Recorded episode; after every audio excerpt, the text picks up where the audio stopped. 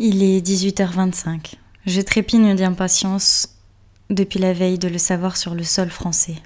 Enfin. Telle une enfant le jour de Noël, je tourne en rond dans mon salon en attendant l'heure fatidique. Mes mains deviennent moites, j'ai l'impression de me rendre à mon premier rendez-vous. J'ai pris le temps, en rentrant du travail, de me faire belle, comme pour un rendez-vous galant. J'ai surtout mis le parfum qu'il aime tant. Puis, et puis depuis, bah, je tourne en rond. J'ai déjà rangé dix fois le salon et toutes les petites babioles qui pouvaient traîner. J'ai également regardé l'heure. Encore. Il n'est que 18h28. Mon Dieu, que ces dernières minutes sont longues. Dans ma tête, je repasse en boucle les innombrables scénarios que j'ai eu le temps de me construire lors de ces derniers mois. Ces retrouvailles imaginaires qui m'ont donné la force de tenir dans les heures les plus difficiles. J'ai hâte, si vous saviez, hâte de retrouver son odeur, sur autre chose que sur le t-shirt qu'il avait abandonné il y a trois mois et que j'ai gardé précieusement tel un doudou pour m'endormir chaque soir en son absence. Hâte de revoir son sourire, ce sourire que je n'ai vu qu'à travers de trop rares appels vidéo. J'ai hâte que mon monde s'arrête lorsque nos regards se recroiseront à nouveau. Et puis, et puis j'entends la clé, la clé dans cette porte qu'il n'a pas franchie depuis presque quatre mois maintenant. Je le vois sur le pas de ma porte, vêtu d'un simple pull alors qu'il fait deux degrés, bronzé et à en faire pâlir toutes les influenceuses des réseaux sociaux. Sac jeté nonchalamment sur son épaule. Sac désespérément vide. Je le connais que trop bien. Il est encore parti en emportant uniquement sa brosse à dents, sans se soucier de la logistique. Dans la précipitation de rentrer chez nous. Je rigole d'avance au déballage de ses affaires. Et puis mon cœur s'arrête lorsque mes yeux se posent enfin sur l'objet de tous mes désirs, sur cet homme qui m'a tant manqué. Je le trouve beau comme un dieu, plus beau que lorsqu'il est parti. Je le redécouvre sous un air nouveau, moi qui le connais déjà par cœur. Son sourire me désarçonne, comme toujours, et moi qui avais rêvé de courir dans ses bras, je me retrouve en réalité pétrifiée, incapable d'avancer, persuadé d'être simplement en train de rêver. C'est lui qui m'enlace le premier. Alors seulement je réalise qu'il est bien rentré. Enfin, réaliser, c'est un bien grand mot. J'ai encore un peu de mal à remettre tous ces événements et toutes ces émotions dans l'espace-temps présent. Il m'embrasse. Pas du tout comme dans les films. Il m'embrasse comme s'il n'était jamais vraiment parti. Le genre de bisou du soir qui m'avait tellement manqué bien plus vrai que tous ceux que j'avais secrètement rêvés. Vient ensuite le temps de l'analyse. Je scrute son visage comme pour m'imprégner de lui, mais également pour qu'il reste gravé dans ma mémoire, de peur qu'il disparaisse la minute prochaine. Je prends note de son sourire et de ses yeux pleins d'amour qui me sont destinés. J'ai l'impression d'être la plus belle chose au monde, d'être unique et importante.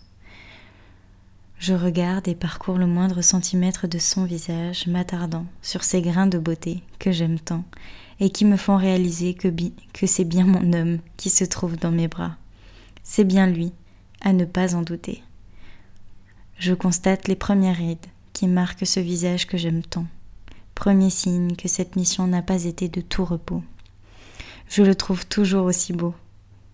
Ouais, il est terriblement beau. J'ai conscience que ce petit moment fait partie de ceux qui font que le temps s'arrête, plus rien ne compte, le temps de cette étreinte. Cette bulle n'appartient qu'à nous. J'ai enfin retrouvé ma moitié. J'arrive enfin à mieux respirer. Et puis, comme toutes les bonnes choses, il faut que cette étreinte cesse. Je suis obligée de quitter ses bras l'espace d'un instant. Je ne réalise toujours pas.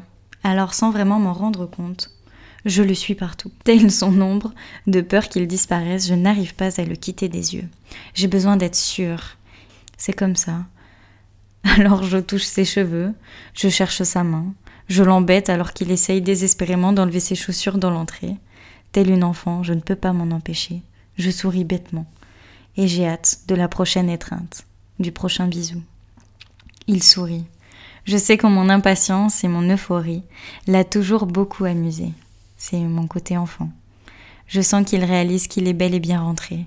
Contrairement à la dernière, mission, je vois bien qu'il n'est pas autant stressé. Il rit de bon cœur et cela me rassure. S'ensuit une nuit à parler de son voyage, de sa mission et de ses collègues que je ne connais pas. Je sais qu'il survole, ne s'attarde que sur les petites scènes du quotidien sans importance, mais j'aime l'entendre parler, rattraper le temps perdu. Puis vient mon tour, moi aussi.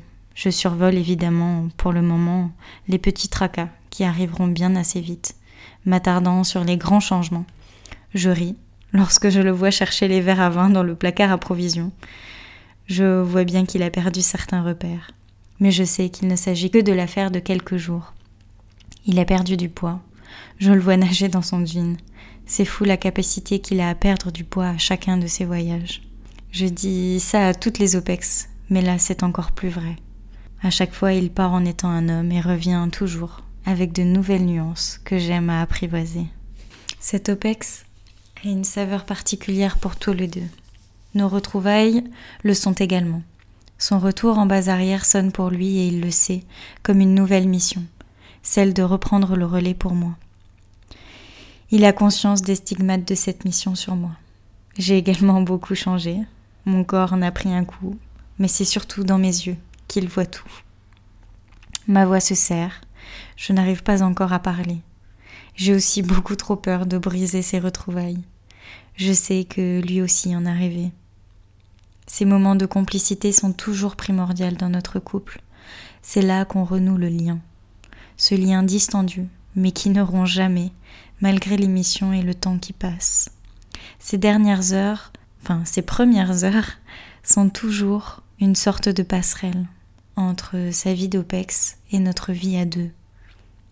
Le lien entre nos deux mondes qui doivent de nouveau se rejoindre. C'est magique, un peu mystique, et chacun recherche sa place. Même si nos cœurs se sont déjà retrouvés comme au premier jour, nos corps et nos vies, elles, s'entrechoquent parfois. Mais c'est toujours avec une extrême douceur que l'on guide l'autre vers cet univers commun qu'il faut reconstruire. C'est dans ces moments suspendus que les souvenirs de notre vie de couple refont surface. Je revois nos débuts, les étapes marquantes de notre vie, les plus beaux moments, et je suis fière d'y ajouter de nouveaux souvenirs. On le sait, cette fois-ci encore, plus que toutes les autres, nos vies ont pris un tournant. C'est le commencement d'une nouvelle vie. J'ai hâte, mais en même temps j'ai peur. J'espère et en même temps j'appréhende. Mais je sais qu'avec lui à mes côtés, rien ne peut vraiment m'arriver. C'est dans ces moments-là que je me rends compte à quel point je l'aime.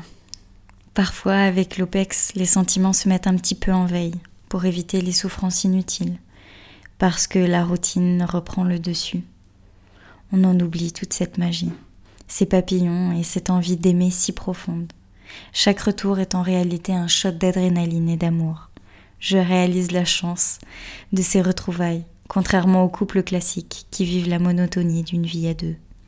Nous, nous sommes faits de montagnes russes, de précipices et de montées folles qui ravivent l'amour, en perdre la raison. Je n'échangerai ma vie pour rien au monde. Je n'échangerai cet homme et son choix de carrière pour rien au monde. J'aime cette vie, faite de départs et de retrouvailles magiques dignes des contes de fées. J'aime voir mon amour intact après quatre ans de vie plus que bien remplie. J'aime traverser toutes ces tempêtes à ses côtés. Je le vois parler, et j'oublie la moindre de mes fatigues, moi qui suis encore épuisée et à bout de cette mission qui a été rude, tant pour mon corps que pour ma tête. En une fraction de seconde, j'oublie tout. Je le vois assis, là, dans notre canapé, un verre à la main me racontant une énième anecdote. Mais en réalité, je n'écoute plus ce qu'il dit. Je ressasse mon amour pour lui, et sans m'en rendre compte, des larmes de joie se mettent à rouler sur mes joues. Je réalise enfin qu'il est rentré. Je bénis le ciel de m'avoir rendu mon homme, mon pilier, mon amour. Je sens que lui aussi est ému, mais toujours à sa façon, dans la retenue et la pudeur qui est la sienne.